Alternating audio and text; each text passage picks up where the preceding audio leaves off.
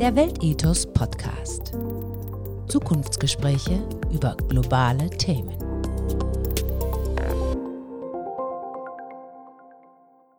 Ich begrüße alle recht herzlich zu diesem Weltethos-Podcast, wo wir globale Fragen persönlich nehmen wollen, also globale Erfahrungen konkret reflektieren wollen, und zwar in Zukunftsgesprächen über globale Themen mit spannenden Experten von uns für euch. Äh, heute mit dabei Professor Dr. Sabine Döring vom Lehrstuhl für Philosophie mit dem Schwerpunkt praktische Philosophie, also Ethik, normative Ethik, Moralpsychologie, beispielsweise Werttheorie an der Universität Tübingen. Sie ist da und Klaus Dirks war ja ein zweiter Philosoph heute. Seit 2012 Direktor des Weltethos-Instituts, zunächst der Gründungsdirektor, dann im Sommer 2018 gewechselt ans Institut für Politikwissenschaft, auch eine Professur für Globalisierungsethik unter besonderer Berücksichtigung der Weltethos-Idee. Also zwei ähm, Philosophen, denen das Thema Freiheit und Verantwortung ganz tief ähm, nicht nur im Herzen, sondern auch äh, auf der akademischen Agenda steht. Und ähm, mit denen möchte ich diskutieren, was macht die Pandemie eigentlich mit unserer Freiheit? Ähm, die Pandemie belastet uns ja.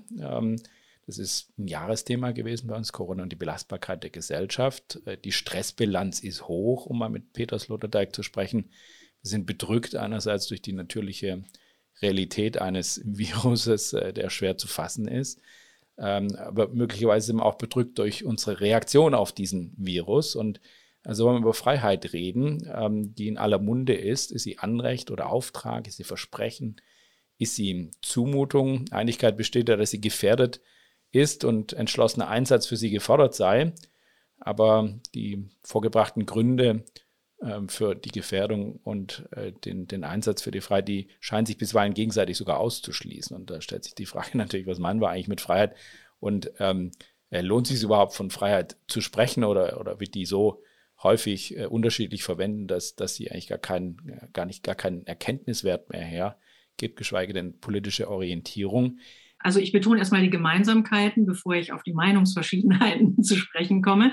Also ich denke, dass bei allen Unterschieden alle Liberalen frei, alle immer die Freiheit als den grundlegenden politischen Wert betrachten werden. Und das unterscheidet Liberale zum Beispiel von Egalitaristen, die Gleichheit überordnen, oder von Konservativen, insofern sie dem Wert der Freiheit dort eine Grenze ziehen, ähm, wo traditionelle Werte gefährdet werden. Ähm, man kann mit John Stuart Mill sagen, ähm, es ist a priori die Präsumption immer zugunsten der Freiheit. Das wäre das, was in der äh, gegenwärtigen Philosophie des politischen Liberalismus ähm, das grundlegende Prinzip der Freiheit ähm, ist.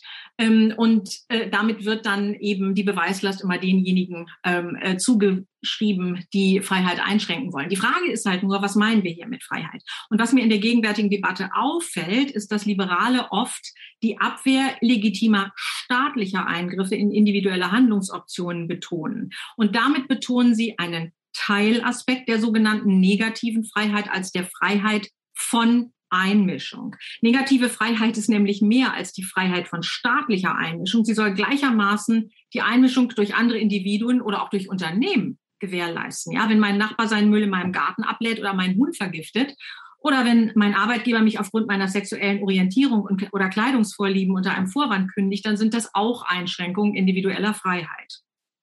Nun wird kein ernstzunehmender liberaler Theoretiker jedwede Einschränkung individueller Freiheit kategorisch ausschließen. Und was ganz verloren geht, Freiheit ist ein normativer Begriff und durch negative Freiheit nur unvollständig analysiert. Negative Freiheit oder in Weiterentwicklung republikanische Freiheit soll positive Freiheit als die Freiheit zu Selbstbestimmung schützen. Es geht darum, etwas zu schützen, was schützenswert ist. Wir würden schwerlich die Freiheit einer Person schützen wollen, Hunde zu vergiften oder Kinder zu foltern. Und der Aspekt geht verloren und das scheint mir ähm, eine große Gefahr zu sein. Also ich könnte das jetzt weiter ausdifferenzieren, aber ein wichtiger Punkt in der Debatte, darüber haben wir uns ja auch schon über Twitter verständigt, ist, dass es halt ähm, oft so ist, äh, dass Personen oder Liberale oder sogenannte Liberale ähm, um ihre jeweilige Komfortzone nicht verlassen zu müssen, die intellektuelle Anstrengung verweigern, ähm, die dann dazu führen könnte, zu der Einsicht, dass sie möglicherweise doch bestimmte Einschränkungen in Kauf nehmen müssen. Und das scheint mir ein äh, in grundlegendem Gegensatz oder das steht in grundlegendem Gegensatz ähm, äh, zur gesamten liberalen Tradition. genau. Danke ja für äh, diese Eröffnung. Damit haben wir natürlich gleich schon mal äh, verhandelte Freiheitsbegriffe äh, benannt und auch, auch die, den Streit, der äh, unter Liberalen jetzt läuft.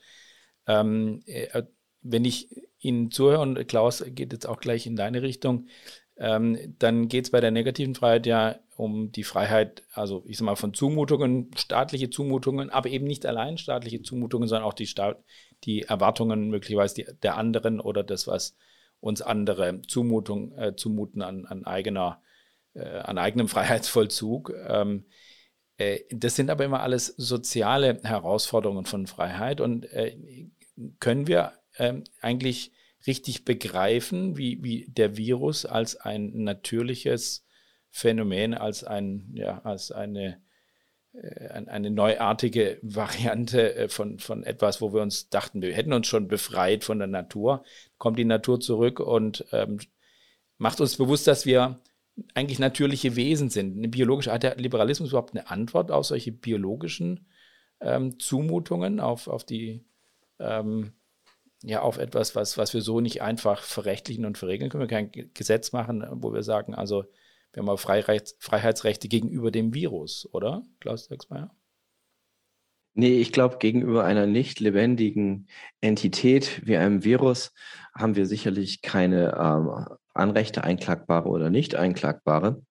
Was aber, glaube ich, einschlägig ist, ist das Verhältnis zwischen Freiheit und Natur oder auch Freiheit und ökologischer Nachhaltigkeit.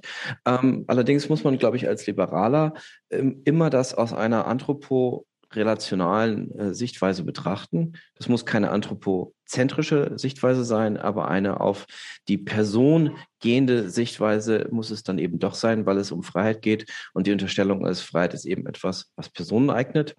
Wobei man sich dann natürlich die Frage stellen kann, ist äh, die Klasse aller freiheitsfähigen Personen notwendigerweise identisch mit der Gattung des Homo sapiens oder ist sie es nicht oder könnte sie möglicherweise höher entwickelte Tiergattungen mit einschließen. Aber das überspringe ich jetzt an dieser Stelle. Ähm, mir ist der Akzent ähm, Freiheit und Personen deswegen wichtig, weil ähm, wenn es um Ansprüche auf Freiheit geht, und dabei ist es zunächst einmal egal ob wir sie positiv, negativ, republikanisch oder in meiner Diktion quantitativ oder qualitativ nennen, ähm, dann müssen wir diese Ansprüche ja auch gegenüber anderen legitimieren.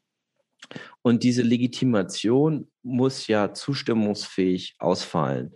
Und wenn ich mir jetzt vorstelle, ich träte äh, vor ein beliebiges Publikum hin und würde meine eigenen Ansprüche auf Freiheitseinräumung oder eben auf Nichtstörung ähm, mir mutmaßlich zustehender Freiheitsoptionen plausibilisieren wollen, dann würde ich mich ja hochwahrscheinlich nicht darauf kaprizieren, dass ich männlichen Geschlechts bin, blauäugig, blondhaarig, äh, ethnisch dieser oder jenen äh, Gemeinschaft zugehöre, die oder jene äh, diese oder jene Steuerklasse habe, dieser oder jener religiösen Konfession zugehöre oder nicht zugehöre, sondern ich würde ja doch hochwahrscheinlich den Anspruch darüber versuchen zu legitimieren, dass ich Person bin und als solche Co-Autor meiner eigenen Existenz sein kann und in diesem Recht möglichst von anderen nicht gestört und idealerweise von ihnen unterstützt sein möchte.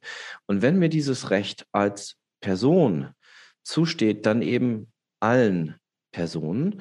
Und damit ist eigentlich der individuelle Anspruch von Freiheit immer schon äh, zu sehen im Lichte der Idee der universellen Freiheit, der Freiheit aller Personen, auch der Personen, die geografisch weit entfernt von uns sind oder der, die zeitlich weit entfernt von uns sind, Stichwort Rechte zukünftiger Generationen.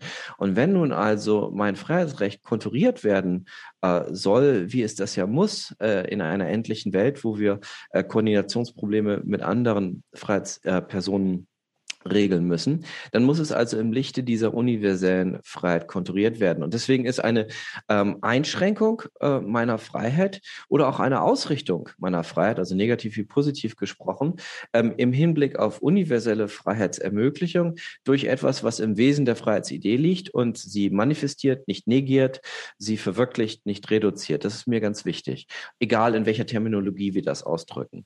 Und wenn wir an dem Punkt äh, schon einmal sind, Dann muss man sich natürlich im Blick auf die Corona-Debatte schon etwas wundern, äh, wie schnell von einigen Vertretern des öffentlichen Diskurses und des Social-Media-Diskurses von Freiheitsverletzung gesprochen wird, wenn einfachste Pflichten der Rücksichtnahme oder auch der Selbstindienstnahme ähm, äh, thematisiert werden. Ähm, ich gebe ein Beispiel zum Vergleich, was mir da aufstößt. Als ich mein Abitur gemacht habe, gab es die Wehrpflicht noch. Ähm, da kam man eigentlich nur mit einer Gewissensentscheidung auf Zivi, äh, Zivildienst äh, dran, dran herum, aber das war dann eben auch eine Dienst an äh, der Gemeinschaft. Und ähm, wenn das damals debattiert wurde, dann wurde sicherlich über die politische und militärische äh, und ökonomische Zweckmäßigkeit von Wehrpflicht versus Berufsheer äh, debattiert. Ich kann mich aber nicht erinnern, dass man ähm, gesagt hat, es sei ein liberales Argument, sich gegen die Wehrpflicht auszusprechen, was ja eine ganz fürchterliche Freiheitseinschränkung. Und wenn es also nicht eine ganz fürchterliche Freiheitseinschränkung ist, im Zweifelsfall eine Kugel zu nehmen fürs Land und für die Landesverteidigung, dann frage ich mich, wieso es denn so eine fürchterliche Freiheitseinschränkung sein soll, eine Injektion in den Oberarm zu nehmen. Ja, also da ist, glaube ich, ein ganz wesentlicher Kontrast und da liegt, glaube ich, die Begründungslast auf denen, die also fanatisch schreien, dass jede Form der Selbstindienstnahme oder ähm, der Rücksichtnahme gegenüber anderen Freiheitspersonen sofort äh, eine, eine, eine untragbare Freiheitsverletzung ist.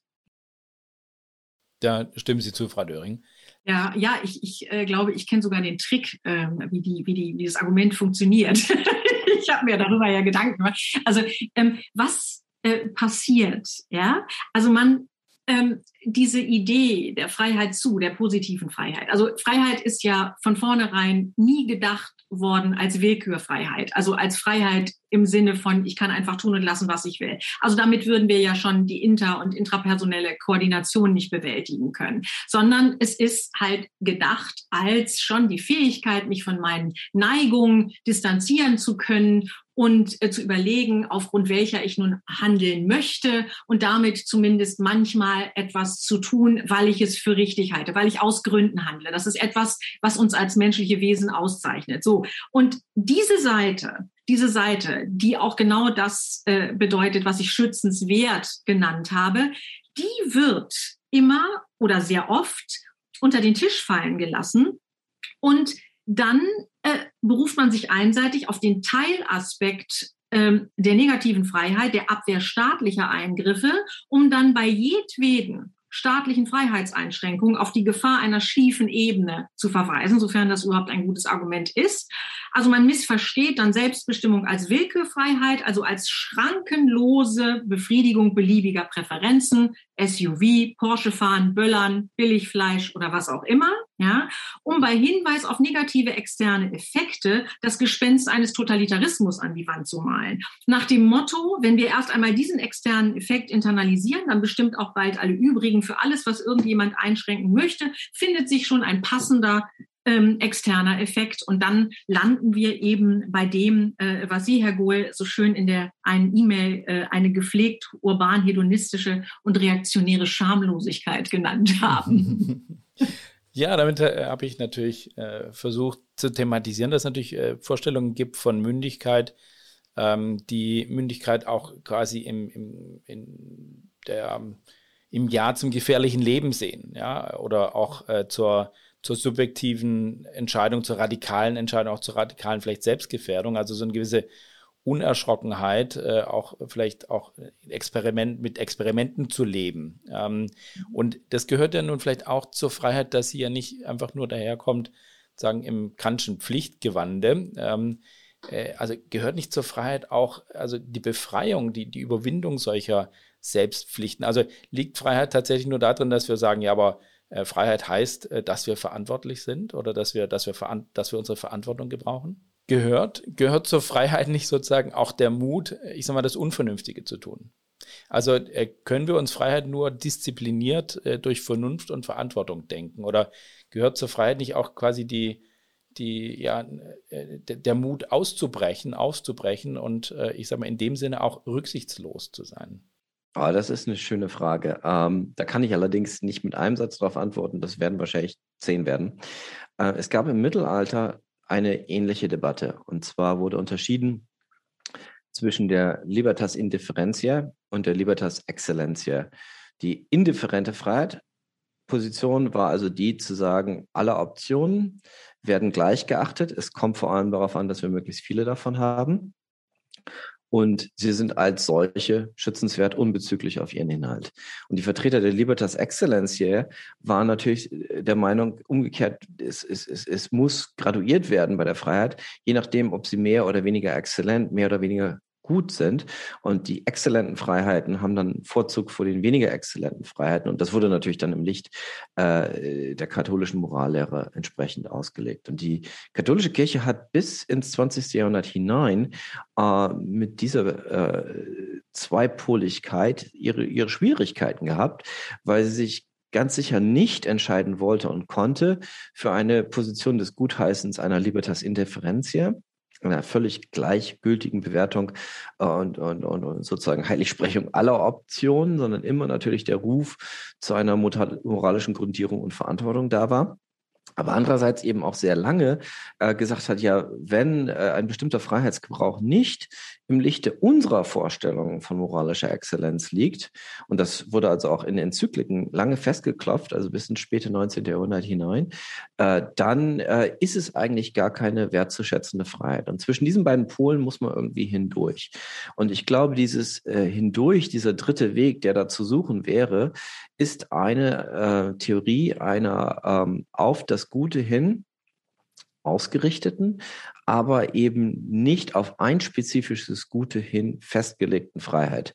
Und ich meine, dass dieses auf das Gute schlechthin ausgerichtete Freiheit eben übersetzbar ist in eine liberale Sprache. Und wenn man eben diese Form und Formulierung benutzt, die vorhin schon mal anklang, also das äh, Gewichten und äh, Durchsehen äh, der individuellen Freiheit im Lichte auf universelle Freiheit. Also die Ermöglichungsbedingungen universeller Freiheit, die Nichtstörung, aber eben auch die Einräumung, die äh, ähm, und natürlich auch die Befreiung anderer, frei, dazu frei zu sein, äh, kann äh, einem Liberalen diesen Bezug bieten, ohne dass er sich fürchten muss oder sie sich fürchten muss, hier auf äh, heteronom, also fremdbestimmt auf irgendeine Gutsteleologie, auf irgendeine äh, äh, moralische oder metaphysische Vorstellung vom Guten festgelegt zu werden. Denn sie äh, formuliert sozusagen nur das, den, den, inneren Wesens- und Blutkern der Idee der Freiheit selbst aus. Und ähm, ich denke, da haben wir nun die Bestimmung gefunden, die ein Stück weit Antwort gibt auf deine Frage. Kann ich mit meiner Freiheit auch unvernünftig umgehen? Und ähm, ja und nein, klarerweise. Ähm, zum einen Sofern ich mich im reinen Bereich der Selbstständigung äh, bewege, ist es weit weniger strittig, als wenn ich mich im Bereich äh, der Fremdschädigung bewege. Also Debatten, wie sie von der Naumann Stiftung neulich online geführt wurden über Impfpflicht versus Cannabis, äh, brechen sich an solchen äh, Kriterienschranken dann durch. Ähm, es kann sein, dass ich mich mit Cannabis selbst schädige, aber die Evidenz, dass man also fremdschädigend wirkt, wenn man auf Cannabis ist, die ist ja nun mal nicht so hoch. Also haben wir ein prima Facio-Argument zu sagen, lass die Leute mal kiffen. Während das bei anderen Drogen vielleicht durchaus nicht so ist. Also äh, Drogen, die beispielsweise das, äh, die Aggression hochschrauben, die Wahrnehmungsschwellen äh, deutlich stärker runtersetzen und so weiter und so fort. Ähm, die Unvernünftigkeit ähm, im Bereich der Selbststehung hat sicherlich auch wieder Grenzen, denn ich bin ja als Person anderen Personen zur Freiheitswahrung, also nicht nur zur Nichtschädigung, sondern auch zur Freiheitseinräumung verpflichtet. Das heißt, wenn ich mich also durch selbstschädigendes Verhalten so stark unterminiere, dass ich meine äh, Pflicht, äh, meinen Leistungsbeitrag zur Wahrung, Sicherung und ähm, Ausweitung universeller Freiheit äh, zu leisten, nicht nachkommen kann, dann sind auch, meine ich, unvernünftigen Selbstschädigungen ähm, Grenzen zu ziehen, und zwar im Namen eben jener universellen Freiheit. Frau Döring, äh, jetzt haben wir Freiheiten bewertet. Es gibt äh, sozusagen bessere Freiheiten und gute Freiheiten. Darf man das überhaupt? Darf man Freiheiten bewerten nach äh, was gut ist und äh, was schlechter ist? Widerspricht es nicht sozusagen dem Wesen der Freiheit, dass sie sich auch solchen Bewertungen, die ja mal auch immer zeitlich gebunden sind oder zufällig oder kontextuell irgendwie, dass man sich denen entzieht. Ähm, und zweitens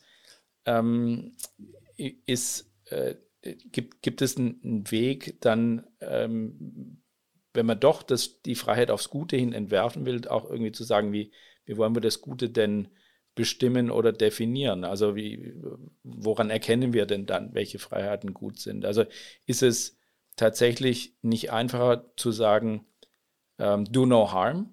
Ähm, können wir dann wirklich, wie Klaus Dirksmeier hier unterstellt, dann auch sagen, nicht nur do no harm, sondern ähm, äh, contribute ja, zu, zur Freiheit der anderen, äh, trage bei zur Freiheit der anderen? Also ähm, ich meine, wir bewerten ja Freiheit schon dadurch, dass wir sagen, es ist ein normativer Wert. Und ich hatte ja schon gesagt, dass ähm, die einseitige Fokussierung auf negative Freiheit zu kurz greift, ähm, dass wir ähm, eine Abwehr von Einmischung ähm, äh, eben eine Begründung braucht, ähm, warum das, worin sich nicht eingemischt äh, werden soll, überhaupt schützenswert ist. Also das scheint mir intrinsisch im Begriff äh, der Freiheit selbst schon zu liegen. Ähm, ja, also ich, ich habe äh, jetzt Klaus gar nicht so verstanden, äh, äh, trage zur Freiheit der anderen aktiv bei. Ähm, ähm, aber ähm, was ich schon, also was ich schon auch sehe, ist, dass Freiheit sich immer im Rahmen eines Gemeinwesens äh, vollzieht und deshalb universalisierbar sein muss. Das heißt, muss, es muss Freiheit für alle sein und insofern idealerweise ähm, im Rahmen einer Weltgesellschaft äh, realisiert werden. Und ähm, deshalb denke ich auch, also zu diesem Thema externe Effekte, was ich äh, zu, zu Anfang angesprochen habe, ähm, kann eben nicht, und das zeigt auch genau die Pandemie, weil wir hier ein Koordinations-, also mindestens ein Koordinationsproblem, wenn nicht auch ein Kooperationsproblem vorliegen haben. Ähm, wir können die Frage, welche externen Effekte internalisiert werden sollten, eben nicht dem Individuum überlassen, sondern wir müssen das idealerweise in einem kontinuierlich informi äh, kontinuierlichen und informierten, auch ethisch informierten gesellschaftlichen Diskurs aller Freien und Gleichen beantworten. Und im Zuge dessen können dann Ergebnisse kodifiziert werden. Also ohne diese Ordnung, ja, die wir uns als Gesellschaft selbst geben, wäre der Einzelne ja orientierungs- und letztlich auch schutzlos gegenüber dem Stärkeren, der sich dann einfach mal die Freiheit nimmt, äh, zu tun, was er will. Also insofern Universalisierbarkeit ja. Ähm, und dieser Prozess als solcher, der sollte freiheitsgarantierend sein. Haben wir dann, äh, der Liberalismus ist traditionell, ich sag mal, eng verknüpft, bezieht sich auf den Individualismus. Es geht um dich, Adolf Porsche hat mal gesagt, es geht um dich und deine Freiheit. Ähm, und dieser Individualismus, ähm, äh, der prägt ja auch äh, das Interesse des Liberalismus und der Freiheit des Einzelnen. So müssten wir viel stärker reden von der Freiheit der Einzelnen, vom, vom Zusammenleben, um dieses, dieses äh, freiheitliche Zusammenleben äh, zu begreifen. Dann müssten wir weg von diesem, äh, von diesem individualistischen Fokus. Hat der Liberalismus da ich, ich, denke, es wäre ja hinreichend zu sagen, dass das Individuum eben notwendigerweise eingebettet ist äh, in eine Gemeinschaft. Und insofern, äh, und es geht natürlich ähm, immer um die Gemeinschaft aller äh, äh, Mitglieder dieser Gemeinschaft. Also sonst, wir wollen ja keinen Egoismus vertreten, sondern einen Liberalismus. genau. Und insofern äh, äh, ist das sozusagen gar nicht anders zu denken. Ähm, und ähm, ein ein Ausdruck, der, der in der Debatte ja deshalb auch oft bemüht wird, ist, ist der der Eigenverantwortung. Ähm, ich halte den auch tatsächlich für wichtig. Aber dieser Aus, also Eigenverantwortung muss dann wiederum im Kontext von Verantwortung gedacht werden. Also Eigenverantwortung ist ja ein Spezialfall, wie das Wort schon sagt, von äh, Verantwortung. Und ähm, schon die Etymologie des Wortes Verantwortung zeigt ja, dass die Zuschreibung von Verantwortung eine essentiell soziale Praxis ist. Das heißt, ich antworte auf die Frage eines anderen. Ja? Anlass ist dann in der Regel ein negativ äh, bewertetes Ereignis, wie zum Beispiel eine Missetat oder ein Unglück, und man möchte den Verursacher dieses Ereignisses zur Verantwortung ziehen.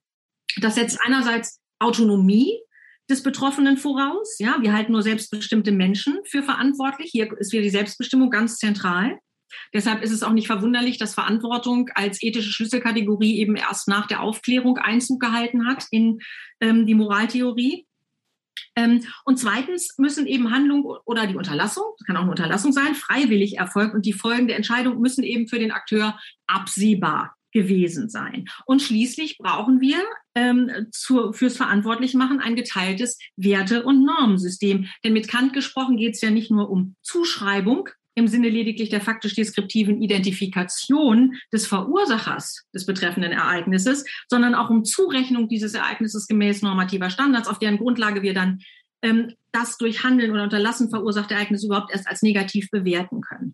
Und Eigenverantwortung betont jetzt im Unterschied zu dieser Verantwortung gegenüber anderen, nenne ich sie mal, wie negative Freiheit die Freiheit von Einmischung und zugleich entlastet sie die Gemeinschaft, sie entlässt die Gemeinschaft aus der Verantwortung für mögliche negative Folgen des eigenen Handelns. So ist es zumindest in der ordoliberalen Tradition verstanden worden. Also wenn Walter Eucken schreibt, wer den Nutzen hat, muss auch den Schaden tragen, sagt er genau das. Ja?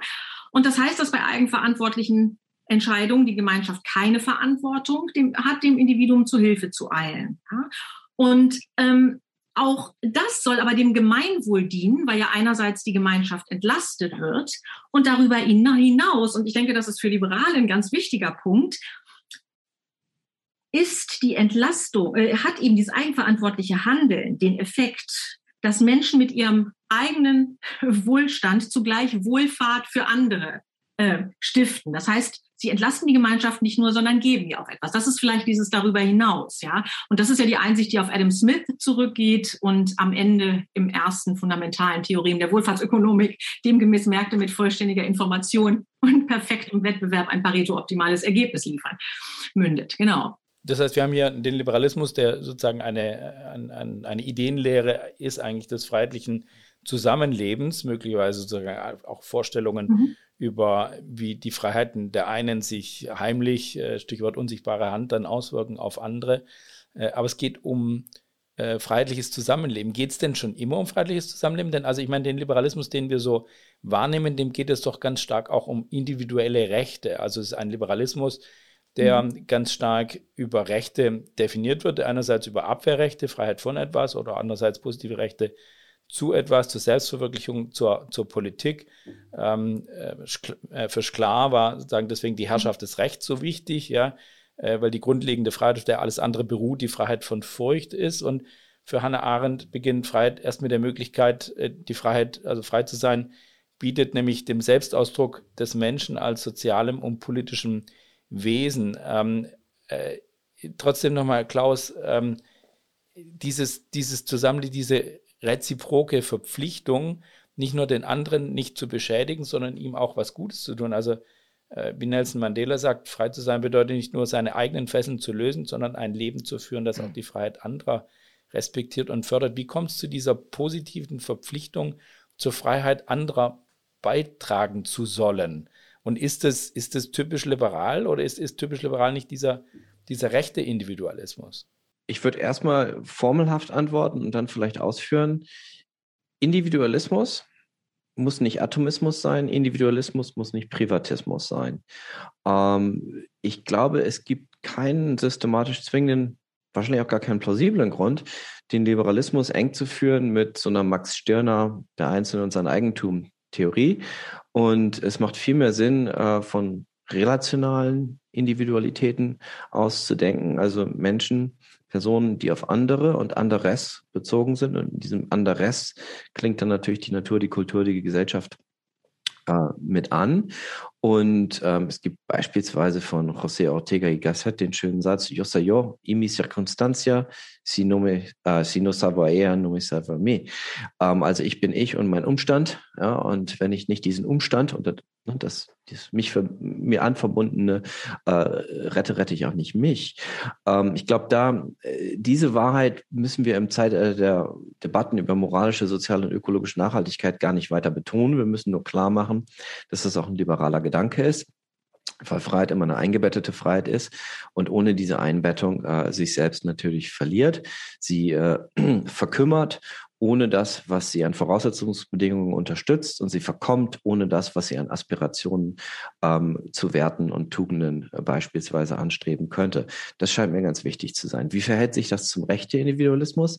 Äh, der rechte Individualismus äh, ist durchaus eine angemessene, aber eben eine nicht vollständige Lesart einer ähm, Freiheitsphilosophie. Und er darf nur nicht ausgespielt werden gegen die Ansprüche beispielsweise auf ähm, die Ermöglichung anderer ebenfalls ein selbstbestimmtes Leben zu führen. Und ich komme nochmal zu dem Ursprungsgedanken zurück. Wenn mir Freiheit als Person zusteht, so allen Personen. Mhm. Und ähm, ich komme auch auf das zurück, was Frau ähm, Döring vorhin gesagt hat. Freiheit ist ein normativer Begriff. Vielleicht können wir das mal ein bisschen umgangssprachlicher erläutern. Ich habe oft den Eindruck, wenn ich mit Leuten im Umfeld bestimmter Parteien äh, äh diskutiere, dass die davon ausgehen, gehen, Freiheit ist uns irgendwie erstmal so physisch gegeben. Also dann fangen die an, mit ihren Armen und ihren Beinen zu zucken und sagen, gucke, gucke mal hier. Und dann geht es ihnen vor allem in allererster Linie um Bewegungsfreiheit oder äh, sie gehen davon aus, dass das, was in ihrem Portemonnaie ist, ihnen auch gehört.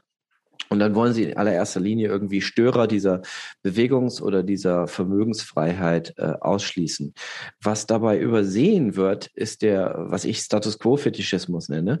Ähm, was dabei übersehen wird, ist, dass das, was wir hier als schützenswert beispielsweise in der Bundesrepublik Deutschland hier und heute ähm, freiheitsrechtlich schützen, etwas ist, worüber wir uns eingefunden haben, es so zu schützen. Ja, und ähm, dass beispielsweise, wenn jetzt mir jemand ins Portemonnaie greift, ähm, alle Menschen, die das sehen, äh, zustimmen, dass hier meine Eigentumsfreiheit verletzt wird, hängt natürlich mit den Eigentumsverhältnissen zusammen. Wenn wir umgekehrt in einem gedachten Land lebten, in dem alles einem gehört und allen anderen nichts, ja, und dann ausgesprochen wird, man darf aber in die Eigentumsverhältnisse in keinerlei Weise eingreifen, äh, dann wird diese Prämisse natürlich sehr fraglich.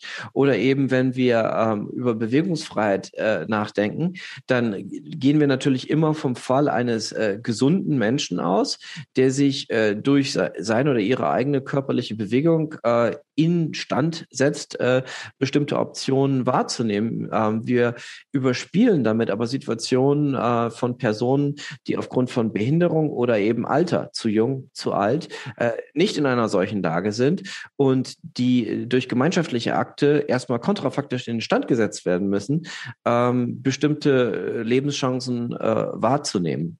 Und ich, und wenn wir an diesen Punkten angekommen sind, dass also sozusagen der Kontext auch den Inhalt dessen, was überhaupt als Freiheit äh, geschätzt und dann geschützt und dann bestärkt wird. Äh, wenn wir das wahrnehmen, dann erkennen wir das, was Sabine Döring vorhin eben mehrfach gesagt hat, dass Freiheit ein Grund und Grund von Grund auf normativer Begriff ist. Ja, also dass die Entscheidung über die Werthaftigkeit bestimmter Optionen zur Sprache über Freiheit hinzugehört. Ja, Marcel Nussbaum hat das mal auf den schönen Begriff gebracht, dass es eben ganz klarerweise einen Unterschied äh, dazwischen gibt, äh, mit oder ohne Motorradhelm durch die Gegend zu fahren oder mit oder ohne Diskriminierung am Arbeitsplatz zu existieren. Ja, also es gibt einfach, wenn man sich konkrete Optionen anguckt, äh, wird ganz klar, dass also eine rein quantitative Betrachtung, mehr ist immer besser als weniger, eine so schlechte wie schlichte Formel ist und dass eine qualitative Betrachtung äh, ganz zwingend ist. Ich persönlich benutze mal das Beispiel, wir können uns alle relativ leichthin darauf verständigen, dass wir im Straßenverkehr Koordinationsregeln brauchen, damit äh, die Selbstbestimmung des einen äh, und die, mit der Selbstbestimmung der anderen nicht zur Kollision führt. Und da gibt es dann eben Einschränkungen, wie beispielsweise auf Landstraßen dürfen wir alle den rechten, aber auf keinen Fall den linken Fahrstreifen befahren. Und in England ist genau andersrum. Ja? Jetzt würden wir aber nicht sagen, in England ist unfreiheitlich oder bei uns freiheitlich oder vice versa. Ähm, aber wenn wir jetzt dieses Beispiel mal nehmen und in einen anderen Freiheitsbereich verlagern, zum Beispiel im Bereich der Meinungsäußerungsfreiheit, über den ja jetzt auch gerade angesichts des Verfassungsgerichtsurteils wieder viel diskutiert wurde, und wir würden sagen, ja, um also Koordinationsprobleme im politischen Bereich äh, zu regeln, sagen wir jetzt, also rechte Meinungen können immer geäußert werden, linke Meinungen aber mal nicht. Ja, dann haben wir natürlich ähm, eine Einschränkung quantitativ ähnlicher Natur wie jetzt im Straßenverkehr, aber qualitativ ganz anderer Natur. Das wissen wir eigentlich auch alle. Wir vergessen das nur, wenn wir ähm, in bestimmten äh, Situationen über Freiheit reden. Das heißt, äh, wir können, glaube ich, politisch verantwortlich und sinnvoll über Freiheit gar nicht anders als qualitativ und wertend reden. Und das tun wir eigentlich auch immer. Aber mal äh, eine Rückfrage auch, äh, Frau Döring. Also äh, der Klaus Dirksmeier prangert hier den Status Quo-Fetischismus an, aber äh, ich sage mal, so eine Pandemie ist ja nur eine Ausnahmesituation und äh, die Stunde der Exekutive ist zu 20 Monaten geworden. Äh, wollte der Staat da nicht, ähm, ich sag mal, auch neue Verhältnisse schaffen? Also ist das, ist dann Status Quo festhalten nicht vielleicht sogar eine ganz gute Idee, also daran zu erinnern, an die Freiheitsrechte, die wir uns ähm, gegeben haben, auch darauf zu bestehen, dass der Staat sich dran hält. Also äh, wenn, wenn, wir das so sehen, äh, kann das gesagt, eine väterliche Regierung ist der denkbar größte Despotismus und ähm, wir erleben doch in der, in der Pandemie, dass der Staat mit seinem, mit seinem Handeln eigentlich auch genauso nachgefragt wird und, und gewollt wird. Er soll einschränken, die Leute wünschen sich ähm, äh, harte Maßnahmen und so weiter. Also äh, ist, ist da verträgt sich da der, der liberale ähm, oder der, der Begriff von Freiheit, den der Klaus Dirksmeier hier äh, groß macht, verträgt der sich mit dem, wie Menschen den draußen erfahren oder wie wir, wir als, ähm, wie, wie manche darauf bestehen, dass Freiheitsrechte aber auch bitteschön ähm, zu gelten haben in der, in der Pandemie? Also ich glaube, also ich bin keine Sozialwissenschaftlerin. Insofern äh, bin ich jetzt vorsichtig äh, mit Meinungen oder Äußerungen darüber, was Menschen meinen. Aber ähm, ich habe tatsächlich nicht den Eindruck, was hier immer wieder unterstellt wird, dass ähm, äh, äh, dass hier viele Menschen einfach nach dem starken Staat äh, geschrien haben, sondern ähm, äh, viele haben, also ich war in der ersten Phase 2020 der Pandemie äh, ganz optimistisch. Die haben halt verstanden, ähm, äh, dass wir das hier nicht über eine Vertragslösung hinbekommen werden. Also mit Kurs allein, das wird nicht klappen. Ähm, wir brauchen hier eine Koordination, also allein die Koordination durch den Staat. Ja, denken wir an Kant. Im Naturzustand ist eben jeder sein eigener. Richter deshalb brauchen wir das Rechtssystem. Die Probleme, die wir wir, die wir, glaube ich, haben, sind, resultieren eher ähm, aus einer Reihe von unverständlichen und inkonsistenten Maßnahmen. Ähm, vielleicht auch äh, daraus, dass oft nicht klar genug kommuniziert werde, äh, wurde, dass wir hier natürlich Entscheidungen unter Risiko und Unsicherheit fällen ähm, und uns an neue Virusvarianten anpassen müssen und dergleichen. Aber ich halte es nach wie vor für ein ähm, für einen Mythos, dass hier Menschen nach dem starken Staat schreien, äh, damit dann andere äh, nach individueller Freiheit schreien können. Und ähm, ich ich möchte einen Punkt auch nochmal äh, bestärken, den, den Klaus Dietzmeier vorhin schon gemacht hat. Die Frage ist ja tatsächlich, ähm, was ist wie verhältnismäßig? Also äh, wir wissen ja, ich habe für eine Impfpflicht äh, argumentiert, allerdings für eine moralische Impfpflicht, nicht für eine gesetzliche Impfpflicht. Und weder folgt aus einer moralischen Impfpflicht unmittelbar eine gesetzliche Impfpflicht, noch gilt aber umgekehrt, dass wenn wir eine gesetzliche, keine gesetzliche Impfpflicht haben, dass wir dann nicht gleichwohl moralisch verpflichtet sind, uns impfen zu lassen. Und das nochmal erstmal klarzustellen. Ähm, dann ähm, ist eben die Frage, ähm, wie bewerten wir jetzt die, also bei der, bei der äh, moralischen ist es schon klar, ähm, wir müssen halt sagen, erstens sind die Risiken der Impfung im Vergleich zu den Risiken der Covid-19-Infektion wesentlich geringer und zweitens muss die Impfung eben nicht nur Selbstschutz, sondern auch Fremdschutz sein. Ja? Ähm, beim gesetzlichen, ich schiebe das mal, da, da habe ich lange zu geschrieben, aber ich bei der gesetzlichen ist nun auch die Frage nach so einer Art Schadensgerechtigkeit. Und da reden wir jetzt darüber, also wie wir, wie sehr schaden wir Individuen, indem sie sich impfen lassen, ähm, im Vergleich dazu, ähm, was uns möglicherweise, wenn wir ähm, keine entsprechend hohe Impfquote erreichen, was uns dann im Herbst bevorsteht. Also diese möglichen Schäden, die fallen ja oft unter den Tisch. Und ähm, diese Frage nach der körperlichen Unversehrtheit, die wiegt plötzlich unglaublich schwer und meines Erachtens auch unverhältnismäßig schwer. Nach Milliarden verabreichter Impfdosen ähm, scheint mir das tatsächlich unverhältnismäßig zu sein. Und insofern, ähm, wenn wir jetzt darüber diskutieren, kommt sie in bestimmten Einrichtungen, kommt sie allgemein, ähm, also ich war vollkommen überrascht. Ich dachte in dem Moment, als äh, der Impfstoff da war, dass dann einfach der Status quo derjenige ist, dass die Menschen zur Impfung gehen, dass, dass äh, von staatlicher Seite ein Impftermin vergeben wird ähm, und dass natürlich äh, Personen sagen können, da habe ich keine Zeit, aber dass sie dann dahin kommen, ein Aufklärungsgespräch geführt wird ähm, und ähm, dann wird eben geimpft. Ähm, das ist nicht passiert. Es haben sich sogar einzelne Personen hingestellt, Politiker hingestellt und gesagt, es wird keine Impfpflicht kommen. Ähm, das ist mir vollkommen unklar. Ich glaube, wir stünden heute besser da, wenn wir es auf diese Weise getan hätten, wie es andere Länder auch getan haben. Äh, und ähm, das hat einiges aufgrund eines völlig, wie meines Erachtens, unverhältnismäßigen ähm, äh, Freiheitsbegehrens, das letztlich auch nicht mehr wirklich was mit Freiheit zu tun hat, sondern mit Fakten zu tun hat, mit faktischen Risiken der Impfung, sondern mit Befindlichkeiten. Und das, ja. Naja, auch mit äh, subjektiven Einschätzungen. Äh, ja, natürlich mit der subjektiven. Natürlich, die subjektive Einschätzung ist bei körperlichen Eingriffen natürlich immer sehr hoch. Also ich, ich denke auch. Also wir, wir, haben keine Probleme damit zu sagen, oder wir haben geringere Probleme damit zu sagen, gut, du musst jetzt hier wegziehen, hier wird eine Autobahn gebaut, ich enteigne dich. Ja? Aber die Impfung ist äh, ganz schlimm, weil sie halt am eigenen Körper stattfindet und damit auch assoziiert wird eben mit Autonomie, Selbstbestimmung viel stärker als andere Eingriffe, die der Staat uns zumutet. Steuern in erstaunlicher Höhe zum Beispiel. Wir haben ja diese zwei, zwei Modi sozusagen der Selbstverpflichtungen. Also das eine moralisch äh, oder ja, ich weiß gar nicht, moralisch oder ethisch, also auf alle Fälle informell, ja, aus, ich sag mal, am besten aus Einsicht, ja, und man erwartet eigentlich, na, das kann so aus eigener Einsicht und Vernunft ja doch auch zur Selbstverpflichtung kommen.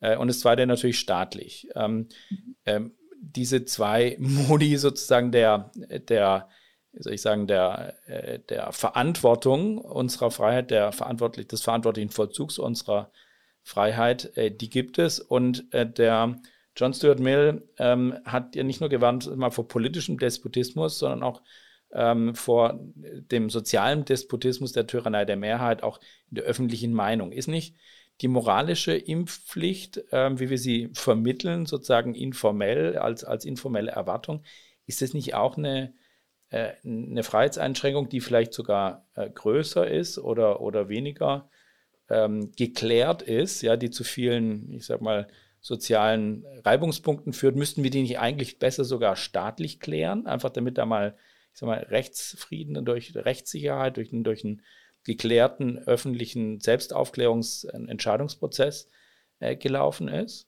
Also ich bewerte das zunächst mal als eine politische Frage und denke, man kann sich auf beide Seiten der Antwort relativ gut einschießen mit unterschiedlichen Argumenten. Ich versuche jetzt auch mal, das so ein bisschen auszuführen und im Prozess zu, zu sehen, wo wir rauskommen. Ähm, zum einen denke ich, muss man sich nicht so fürchterlich ins Hemd machen mit der Tyrannei der öffentlichen Meinung. Ähm, mhm. denn äh, ich, ich, ich biete jetzt mal Kierkegaard gegen Mill auf, ne? der sagt, das muss schon schwer sein, sich eine Ausnahme von der Regel zu verstatten. Ähm, da muss ein sozialer Preis drauf sein, damit wir nicht aus Jux und Dallerei äh, ständig aus den Konventionen ausbrechen. Äh, Freiheit in dem Sinne des sich eine Ausnahme oder ein Ausscheren aus der Mehrheitsmeinung äh, muss gewisse Kosten haben, damit die Einzelnen es nicht leichtfertig oder hedonistisch machen, aber es muss eben möglich sein, damit Innovation auftreten kann, damit Fehler der Gemeinschaft reduziert werden, äh, äh korrigiert werden können durch Minderheitsmeinungen und so weiter und so fort. Also ich würde sagen, äh, wir sind ja in einem Gemeinwesen, in dem es äh, nicht so ist, dass äh, wir alle alles das tun, wonach es uns juckt, es sei denn, uns guckt ein Polizist über die Schulter. Denn wenn das so wäre, würde das Gemeinwesen zusammenbrechen. Das heißt, eine wesentliche Steuerungsfunktion einer offenen Gesellschaft ist, dass wir uns freiwillig an äh, gewisse sozial empfundene Normen halten und dass die deswegen vom Staat auch nicht oder wenn sie verrechtlicht sind, dann auch nur stichprobenartig überprüft werden müssen. Also wenn jeder immer alles das tun würde, was ihm zum eigenen äh, äh Lust oder Vorteil ausschlägt, äh, sofern äh, erstens keine Rechtsregel dagegen ist und zweitens diese Rechtsregel nicht sofort auch überwacht und sanktionsbewährt ist, dann würde die offene Gesellschaft als offene Gesellschaft überhaupt nicht existieren. Wir bräuchten einen kompletten Polizei- und Überwachungsstaat. Ähm, das heißt, wir haben hier einen äh, gewissen liberalen Wert des Konformismus. Das muss man mal ganz ehrlich sagen. Ja, äh, es, es, es ist wichtig, dass Leute sich im Allgemeinen ans Gemeine halten nur eben nicht immer. Ja, also es, sozusagen, man sollte das jetzt nicht verrechtlichen, man sollte nicht die Tür gegenüber der Abänderung, ähm, der Infragestellung und so weiter zuschlagen. Man darf aber, glaube ich, von uns äh, Bürgern erwarten, dass wir gewisse äh, Kosten der sozialen Ächtung für Nonkonformismus auf uns nehmen, um ähm, der Mehrheit vor Augen zu führen, äh, sie, sie ist da schief gewickelt. Das ist mal das eine. Und ähm, wenn wir das jetzt auf die Frage spielen, sollen wir uns nun ähm, alle moralisch an die Kandare nehmen, damit wir impfen gehen? Oder ist es besser, der Staat schafft Rechtsklarheit und entlastet damit die moralische Debatte? Ich sagte ja, man kann sich, glaube ich, mit guten Argumenten auf beide Seiten stellen. Ich glaube, es existiert ganz sicher eine moralische äh, Impfpflicht, genau dann, wenn gilt, es ist medizinisch erforderlich und verhältnismäßig. Das müssen Epidemiologen beurteilen. Ähm, aber dass ich sozusagen eine Pflicht gegenüber der ähm, Gemeinschaft habe, die, wenn diese epidemiologischen Fakten äh, so sind, äh, mich moralisch greift, das scheint mir außer Frage zu stehen. Mir scheint auch außer Frage zu stehen, dass äh, wenn äh, sozusagen das Um Setzen dieser moralischen Pflicht in einer Weise nicht erfolgt, dass damit äh, basale Freiheitsrechte von Mitbürgern und Mitbürgerinnen äh, ruiniert werden, nämlich das Recht auf Leben äh, von beispielsweise Pflegepersonal, vulnerablen Personen, Frauen in der äh, äh, häuslichen äh, Kinderbetreuung oder Kita-Personal und so weiter, dass dann eine Verrechtlichung dieser Pflicht legitim ist.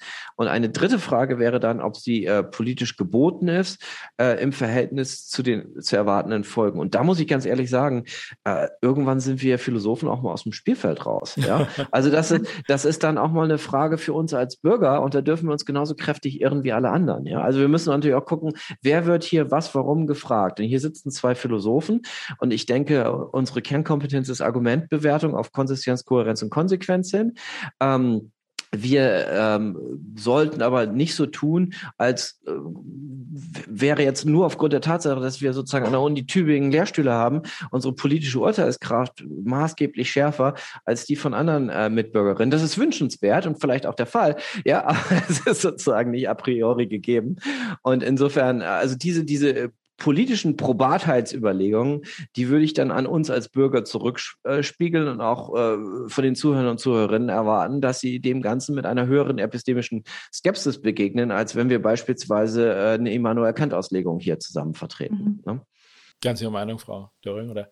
Äh, ja, natürlich, natürlich. Also äh, ab einem bestimmten Punkt äh, sprechen wir natürlich als Bürger ähm, und selbst wenn wir uns einlesen als Philosophen in die empirische Literatur, ähm, bleib, bleiben wir natürlich Philosophen und unsere Kernkompetenzen sind andere. Ja, also ich, ich kann nur, äh, wenn ich sage, ich argumentiere für eine moralische Impfpflicht, kann ich nur sagen, es gibt zwei Bedingungen. Ja, ähm, das Risiko ähm, der Selbstschädigung ist äh, verschwindend gering und B, es gibt aber eine Art von Fremdschädigung. Wobei man schon äh, wo, wobei ich schon denke, ja, ähm, diese, ähm, äh, äh, dass wir auch ähm, die, die Aufgabe haben, ähm, äh, zu analysieren, wie verläuft hier der Diskurs. Und eine ganze Weile bis heute ist eben das Leugnen der Tatsache, dass die Impfung auch Fremdschutz ist, ja, ähm, ganz oft der Einstieg in äh, das Querdenken. Also in, in querdenkerische im weitesten Sinne jetzt, ja, in querdenkerische Position.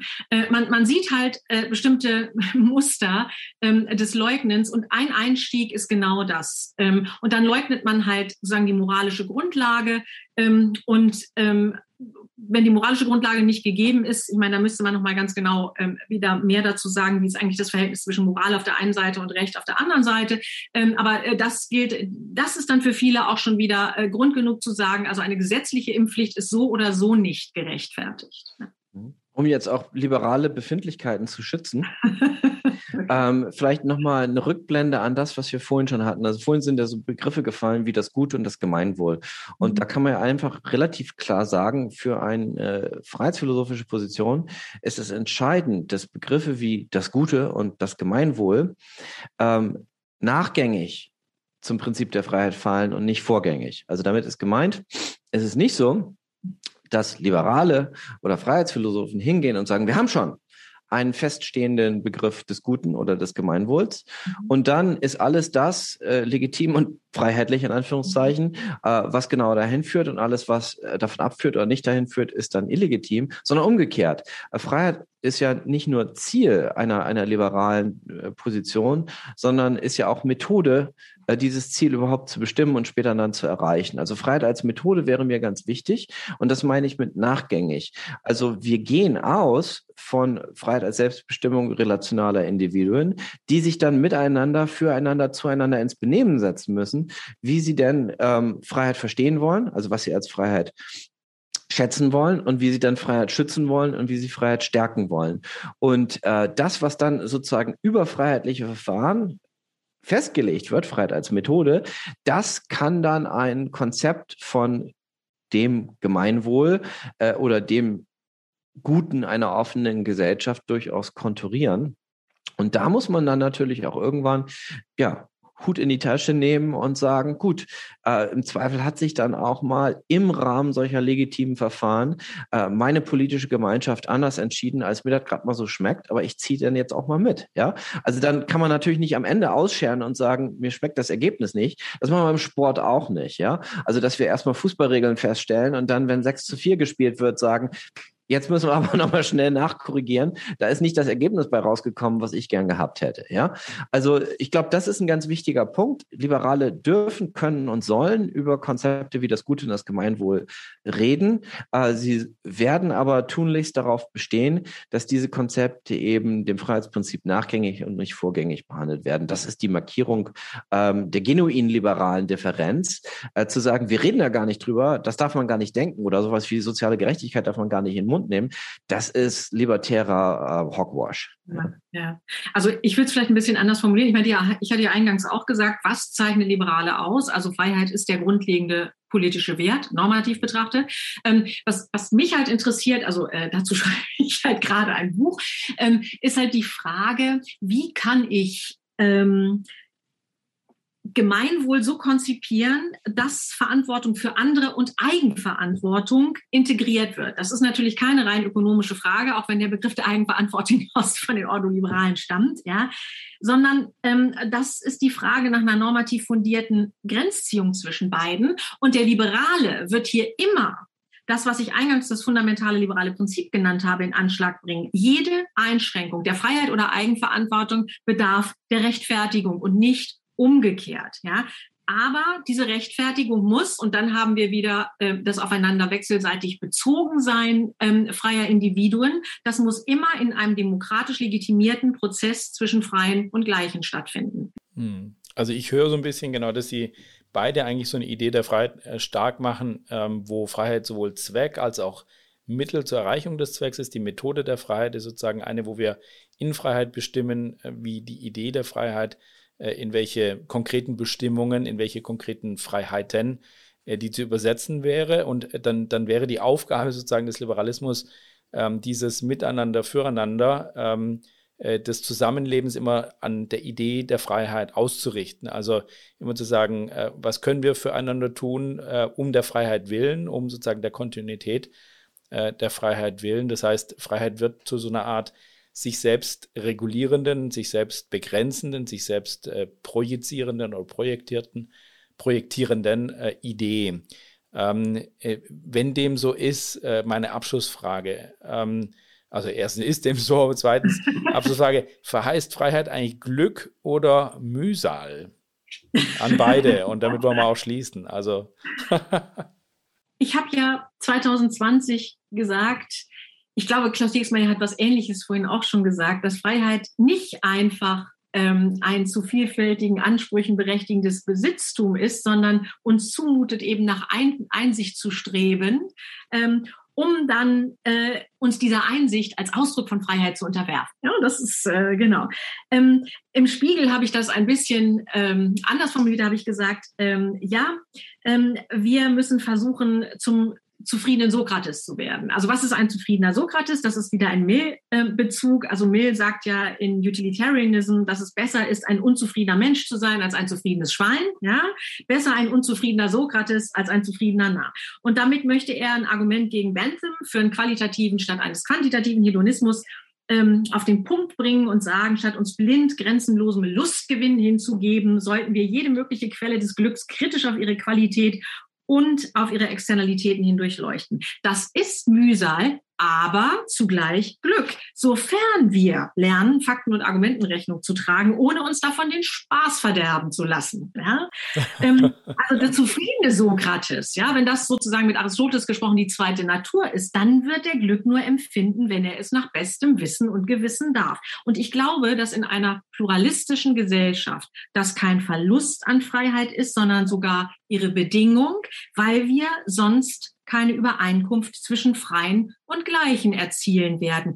Diese Übereinkunft muss es uns zum Beispiel auch erlauben, äh, irrationale oder die Demokratie selbst untergrabende Doktrinen mal zu verwerfen. Selbst jemand wie Rawls, den manche ja eher der Sozialdemokratie nahestehend sehen, obwohl er auch als Liberaler natürlich geführt wird, würde das nicht ausschließen. Und ähm, daran mangelt es in mancher Debatte. Wir nehmen bestimmte Befindlichkeiten ähm, unter dem Namen Liberalismus ähm, zu ernst. Ähm, und klar, das ist ein bisschen anstrengend, aber absolute Faulheit ist auch keine Tugend. Und dabei kann dann durchaus Pluralismus, also ich bin eher eine Kontraktualistin als eine Perfektionistin, also es wird Pluralismus auch sein, es wird unterschiedliche Konzeptionen des guten Lebens geben. Und für die soll auch bitte alle Raum sein, aber sie dürfen bitte nicht komplett irrational sein oder die, gar die Demokratie selbst untergraben.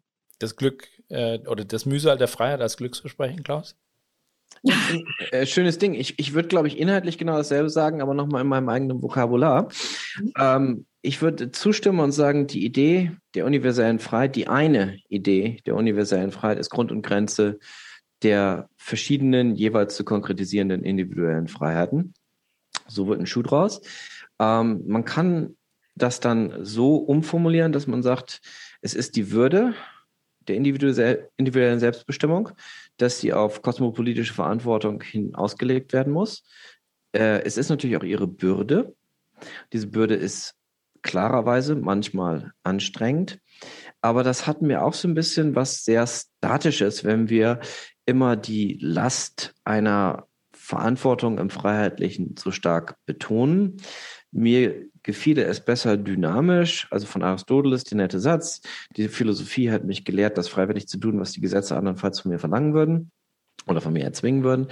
Ähm, es ist natürlich eine Aufgabe, ähm, das Stichwort zweite Natur fiel schon, ähm, exzellent zu werden, ähm, Tugend zu erwerben und ähm, zu lernen, das Richtige gern zu tun. Und diese Aufgabe kann durchaus gelingen. Also das klingt jetzt vielleicht moralisch perfektionistisch, äh, lofty irgendwie, aber äh, gehen wir mal auf sowas zurück, was wir eigentlich alle kennen, nämlich Sport und Musik. Jeder, der einen Sport ausübt, jede, die ein Musikinstrument beherrscht, äh, gefällt sich nicht darin, kakophonisch oder arbiträr mit dem Instrument oder dem Sportgegenstand umzugehen, sondern strebt Exzellenz an und lernt an dieser Exzellenz Freude zu empfinden und langfristig auch an der Disziplin und Selbstdisziplinierung, die zu dieser Exzellenz führt, Freude zu empfinden. Und das heißt, dieses Ideal des zufriedenen Sokrates ist gar kein äh, so fürchterlich hochgegriffenes Ideal. Es ist sozusagen nur die Überspielung eines uns im ästhetischen und sportlichen Bereich völlig vertrauten Ideals in äh, soziale Zusammenhänge. Da gehört es hin und deswegen sollten Liberale auch mehr über Exzellenz und Tugend reden, weil sie sich darin eine andere, freiheitlich höherwertigere Form äh, des Glücks eröffnen können als die eines hedonistischen Maximierungsspiels.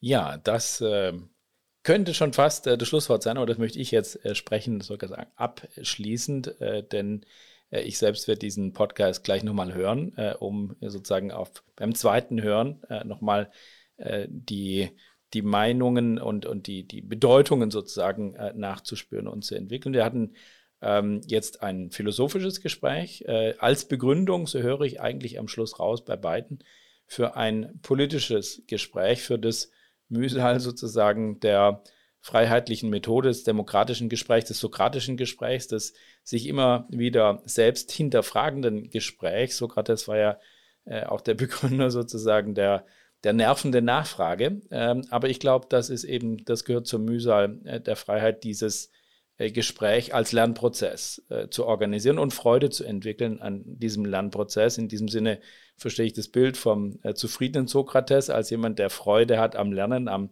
am Fragestellen und äh, verstehe ein Wort, äh, Klaus Dirksmeier, was du hier nicht gebraucht hast, aber an einer anderen Stelle.